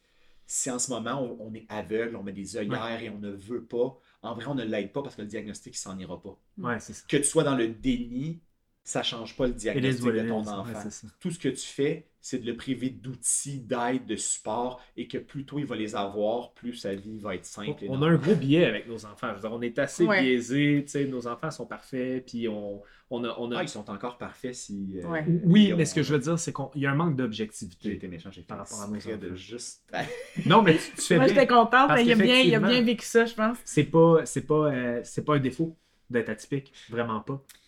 Mais l'idée, l'idée est que euh, même quand on décide, quand on choisit ou quand ça, ou quand ça va de soi, parce que des fois, d'aller chercher le diagnostic nous tombe dessus, c'est une évidence, on doit aller le chercher, là, parce que, parce que voilà. Euh, mais c'est difficile. C'est long. Le système présentement est mal fait. Mhm. Puis, euh, ouais, il va falloir qu'on en reparle. Ouais. Mais je pense, je pense qu'il y, a- il y a une clé derrière ça qui est simple. Si tu penses qu'il y a quelque chose, présume qu'il y a quelque chose. Exact. Attends pas qu'on te le confirme. Commence à travailler tout de suite avec des outils. S'il n'y en a pas de diagnostic, ton enfant avait peut-être quand même une problématique qui avait besoin Ouais. d'être supportée. Ah ouais. Ouais. Tu perdras jamais à accommoder l'apprentissage de ton enfant. Euh, moi, ça me touche d'avoir euh, d'avoir Gabriel sur le podcast parce que euh, c'est des discussions que lui et moi, on a à maintes et maintes et maintes reprises, plusieurs fois par semaine, avec un verre de scotch, puis parfois devant des board games. Puis, puis c'est rare que, que, que je réussis à bien, aussi bien le partager que lui. Puis ça fait plusieurs fois que je lui disais, il faut que les autres entendent. Mm. je, je veux que les autres entendent parce que je suis neuroatypique, mais je suis pas capable de l'expliquer comme ça. Mm. Euh, ma pensée est très arborescente, puis ça a l'air que quand vient le temps de, de, de, de, de faire un effet euh, D'entonnoir. je suis pas C'est- c'est de capable. C'est de la vulgarisation. Puis ça, c'est c'est drôle hein, parce que c'est un talent que tu acquiers quand tu travailles dans le milieu technologique qui me sert aujourd'hui dans un milieu qui est tout aussi technologique. Par, ex- quand je, je parle à quelqu'un qui, qui connaît rien de ça, c'est comme si je lui parlais de programmation informatique. Pour lui, Ouais. c'est. Donc, je dois avoir cette capacité-là de prendre quelque Oui. chose qui est très technique et de le synthétiser à un niveau Oui, qui puis est ça accessible rentre. à tous. C'est Ouais. ça, puis, puis ça rentre. Tu sais, fait que toi et moi, on, on a des grandes discussions là-dessus, puis j'étais pas capable de, de bien le vulgariser aux gens. Fait que je suis tellement heureuse de t'avoir sur le podcast, puis je suis Mhm. persuadée qu'il va falloir qu'on te réinvite, tu sais, parce Ouais. que... Ah, mais D'après moi, déjà, il faut, faut le couper en deux et faire une partie. Ben, il On va y avoir un petit peu d'editing, mais ça sera pas trop pire. Puis moi, ben, je je voulais dire aussi que je suis vraiment inspiré par ton témoignage parce que euh, je suis dans plein de processus de- d'affirmation, puis de, on peut dire de, de coming out aussi par rapport à, venir qu'à comprendre qui je suis vraiment comme personne. Puis je me dis, tabarouette, je suis encore jeune, mais euh, je trouve ça beau de voir qu'on s'en va dans cette direction-là ou que c'est encouragé. On, on encourage les, les gens à le faire de plus en plus tôt, puis à s'affirmer, puis à dire, regarde, moi, c'est ça que j'ai à offrir, puis ça, c'est ce que j'ai pas à offrir, puis prenez ce que j'ai, puis laissez ce qui est là. Qu'est-ce qu'il y a, madame? Ah rien, je regarde tes questions, j'ai hâte à ces réponses. J'essaie de guesser si je suis capable. Question rapide, brève. Euh, si on regarde ton historique Netflix en ce moment, qu'est-ce qu'on trouve? dans mon historique Netflix, euh, beaucoup de trucs surnaturels, super-héros fantastiques. Nice. Euh, je suis geek à fond dans ce qui est fantastique parce que je pense que quand tu vis dans un monde où tu as eu beaucoup de misère à, à Uh-huh. t'adapter, tu as une tendance à te projeter vers un monde imaginaire où tu as le contrôle. Donc, c'est quelque chose qui m'est resté et qui va me rester toute ma vie, un amour pour tout ce qui est fictif, la Ok. fiction. Ben là, Colin, c'est être des petites questions brèves, mais j'ai un follow-up d'abord. T'es-tu plus euh, Marvel? T'es-tu plus euh, Seigneur des Anneaux, Lord of the Je Rings, pense Witcher? j'ai- un amour profond pour ce qu'on appelle le high fantasy. Donc vraiment, euh, ce, que, ce que les gens vont comparer à Donjons et Dragons, par exemple. Là, Tu sais, on parle de fantastique, très fantastique. Tolkien, un C'est- peu. là. Même plus loin. Là. Tu sais, Ok. on parle, je pense que Donjons et Dragons est le meilleur exemple de magie, dragon, grande quête et Ouais. monstre. Plus c'est fantastique, mieux c'est. Tu joues-tu à Magic? Non. Non. À cause du prix. C'est pas obligé d'être cher. Non, mais. Commander, tu peux te faire un petit deck à 60$. Puis... Mais, mais tu sais, je pense que j'aime. J'adore les super-héros. J'ai lu, j'ai dû lire 10 000 bandes dessinées dans ma vie. J'ai- Ouais. Tout ça m'interpelle. La science-fiction, les super-héros, le fantastique, tout me touche, mais j'ai un amour profond pour le, le- vraiment le high fantasy. Prochain podcast, on parlera juste de ça. Comment que la- Non, mais pour vrai, je trouve que je me, je me, je me fascine de plus en plus par euh, la science-fiction, puis comment que la science-fiction est souvent juste une cinquantaine d'années sur la science. Tu sais, souvent, ce qu'on imagine en science-fiction, surtout si on regarde à, euh, Jules Verne, on En fait, regarde... est-ce que c'est euh, l'inverse? Est-ce que c'est parce qu'on on en a fait de la science-fiction qu'on a voulu le rendre Ben, moi, je pense que oui, tu sais, Take It to the Moon, puis tous ces films, en tout cas. Bref, on en rejasera, définitivement. Euh, ton cours préféré au secondaire? Au secondaire. Ouf. Ouf. Euh, l'histoire. Ouais, L'histoire. réponse commune. Ouais. Ouais, Même cours L'histoire en général, je pense que euh, ça a quelque chose de fantastique, l'histoire. Ouais. Parce que aujourd'hui, on vit dans un monde qui est assez calme, mais il s'est passé des choses Ouais. qui sortent de l'entendement dans notre monde. Ouais. Ouais, puis je pense qu'on n'est pas loin de, de- de- du fantastique. Quand on s'imagine la Deuxième Guerre mondiale, par exemple, on serait pas capable aujourd'hui de, de se projeter dans ce que c'était pour de vrai. Que oui. Effectivement. Euh, breuvage préféré, café, thé, autre? Scotch. Scotch. Mais en plein milieu de la journée? Euh, ça dépend de la journée. Ah oui, bonne réponse. Si ça va très mal, oui, en plein milieu de la journée.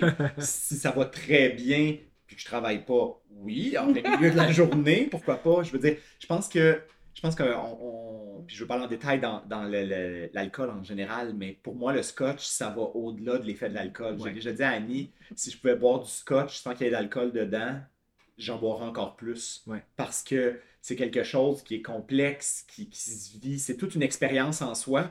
Puis si tu en bois plus que trois verres, t'es- Tu perds l'expérience. tu perds l'expérience parce que tu es rendu en état d'ébriété. Fait que pour moi, boire du scotch, c'est un à deux verres maximum. Fait que oui, puis je pourrais boire un scotch à 11 heures euh, avant le dîner, puis... Ouais. Non, mais c'est- une bonne réponse complè- complète parce que tu parles, de, tu parles de modération, tu parles de l'importance de la modération dans, dans Mm. l'appréciation du produit. C'est super. Euh, quel livre a le plus influencé ta vie? Euh, C'est une série, en fait.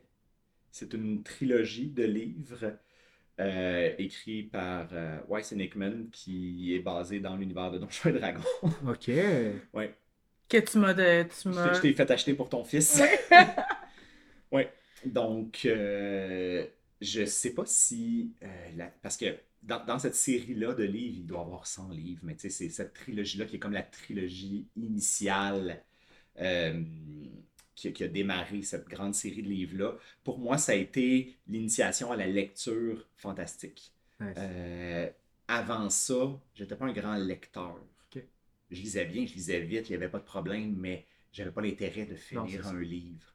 Puis ça a été très très long avant qu'un ami à moi me dise Tu devrais lire ça, je vais t'amener ma copie. Puis j'ai jamais arrêté de lire. C'est qui l'auteur, t'as dit? C'est. euh, je connais juste leur nom de famille, c'est Weiss and Hickman. Euh, c'est Tracy Hickman et Margaret Weiss. OK. Fait que t'as. euh, c'est ça, t'as les quatre livres Dragon, un crépuscule d'automne, Dragon de nuit d'hiver, Dragon. euh, hmm, D'un crépuscule d'automne, d'une nuit- d'hiver et le Et, troisième, moi, un je les ai achetés Parce que je les ai lus en. d'une autre de printemps. D'une autre de printemps. que j'ai acheté à Alexis d'ailleurs. euh, Nice. C'est ça, je les, je ai lus, euh, je les ai lus en anglais. Euh, mais c'est ça, à partir de là, je n'ai jamais arrêté de lire, de lire des briques et des briques fantastiques euh, Hmm. sans arrêt. Aujourd'hui, je peux se rendre sur les audiobooks euh, avec la Audible. réalité. Ouais. La trilogie des chroniques.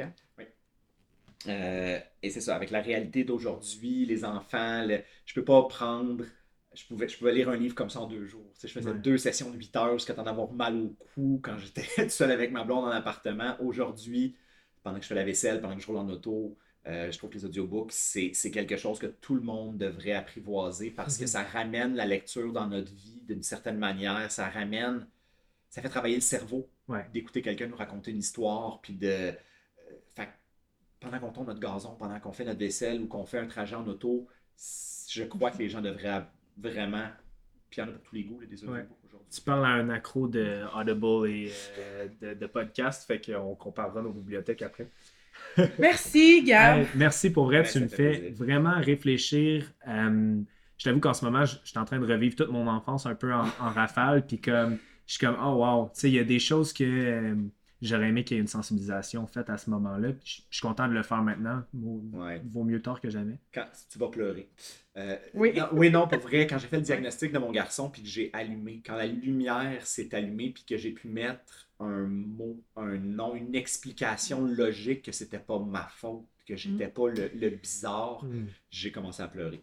Ça, ça a sorti tout seul. Moi, quand j'ai eu mon diagnostic adulte, j'ai pleuré parce que je me suis rappelé certains termes que mes parents utilisaient quand je réagissais d'une façon. Puis ça m'a donné raison d'être fâché par le terme qu'ils me disaient. Mm-hmm. Fait ouais, voilà. Hey! C'est beau d'être vu, c'est beau d'être entendu. Surtout par soi-même. Hein. Vraiment. Merci. Premier fact-check euh, en ligne pour moi et toi, Annie. Ouais, j'espère que ça sonne bien. Ouais, je pense que c'est pas si pire. Moi, j'ai le, bon micro, puis euh, toi, tu un casque de gamer. Ouais, un casque de gamer après un thé à mon garçon. Ça devrait faire l'affaire. Ça devrait faire la job, ça devrait faire la job. Fait c'est notre fact-check euh, avec Gab aujourd'hui. Ouais, c'était tellement un, euh, tellement un moment que j'attendais, en fait, dans notre podcast, de rencontrer Gabriel. Je trouve que ce qu'il propose dans ses, euh, ben, dans ses propos, justement, c'est tout le temps clair. C'est tout le mm. temps. ça a toujours du sens. Fait que on dirait que j'ai besoin de ça, moi, des gens qui font du sens. Puis lui, il en fait. Fait que je suis heureuse de l'avoir partagé avec vous. Cool, cool. Moi, il y a de quoi qui m'a accroché. Euh, tout au long du podcast, on a de la misère à, choisir le terme euh, euh, neuroatypicité, neuroatypisme. On garoche ça un peu partout. Ce que j'ai pu trouver sur Internet, c'est que le mot neuroatypisme existe, mais uh-huh. comme Gabriel le suggère au tout début, c'est neurodiversité ou neurodiverse qui est le plus le plus accepté, le plus, le plus approprié. Ouais, ouais, ouais. Puis on enlève, euh, on enlève aussi, c'est ça, le, côté typique de la chose, euh, la norme, en gros. Exact, exact. Je suis contente que tu aies fait cette recherche-là parce que c'est vrai que c'est revenu à plusieurs, à plusieurs reprises dans, la rencontre. Puis on dirait qu'il y a tout le temps, en tout cas pour, pour ma part, il y a tout le temps un, petit malaise, une hésitation pour utiliser le, un, mot de la sorte je, suis très, je, suis très dans l'absence de cadre puis dans l'absence de normes, mais c'est quand même un mot qui existe. Puis je me sens tout le temps mal à l'aise de le dire. Fait que maintenant, sachant que neurodiversité est appréciée, est acceptée, c'est clair que c'est ça que j'utilise. Mmh. On annonce-tu un, un, petit truc? Un petit teaser? Ouais, on tease. On va faire un petit teaser. OK. Ben, en fait, dans les prochains euh, dans les prochaines semaines, on va avoir un invité vraiment cool à présenter. Ouais. Quelqu'un qui, euh, qui est dans le domaine euh, de l'humour. Puis je lui ai présenté un sujet qu'on voudrait aborder, toi et moi, dans une discussion. Puis ça, ça donne que c'est en lien avec le titre de son prochain spectacle. Fait que j'ai bien hâte. Wow! Fait que c'est euh, ça, c'est dans le, pipeline, comme on dit, en bon franglais. Puis euh, on, a, euh, on a officialisé la chose aussi avec, avec notre sociologue maison, n'est-ce pas? Ouais, on a revu Pépé. Ouais, on a refait des petits épisodes avec Pépé. Donc, c'est confirmé. Hein, là, on se donne un thème par petit mini-zone, on peut dire. des petits épisodes, des petites capsules sur des thèmes en lien avec, avec plein de choses, en fait. Hein? oui, puis on a déjà prévu une bonne liste de sujets qu'on voudrait aborder. Et en plus, Pierre-Philippe nous a proposé de parfois, suite à l'écoute des podcasts, des rencontres qu'on fera entre les siennes, euh, il pourra revenir sur les rencontres qu'on a eues. Donc, peut-être donner une deuxième vision euh, ou une deuxième euh, idée de, du podcast qu'on a tourné, qu'on a enregistré. Fait que j'ai très hâte que ça continue tout ça. Vraiment cool, vraiment cool. Fait que, en plus de nos podcasts mensuels qu'on est en train de, de sortir sur notre horaire standard d'invités, ben, on va avoir euh, probablement entre chaque épisode euh, un, épisode avec notre sociologue maison pour vous parler d'un sujet, euh, sujet humain, quoi. Mm-hmm. D'un vrai. Oui, c'est beau ça, d'un sujet humain. Ouais. Tout le temps. C'est tout le temps des sujets humains, je pense. Ouais. Cool. Ben, J'espère que vous avez apprécié l'épisode, puis à bientôt. À bientôt. Thank you.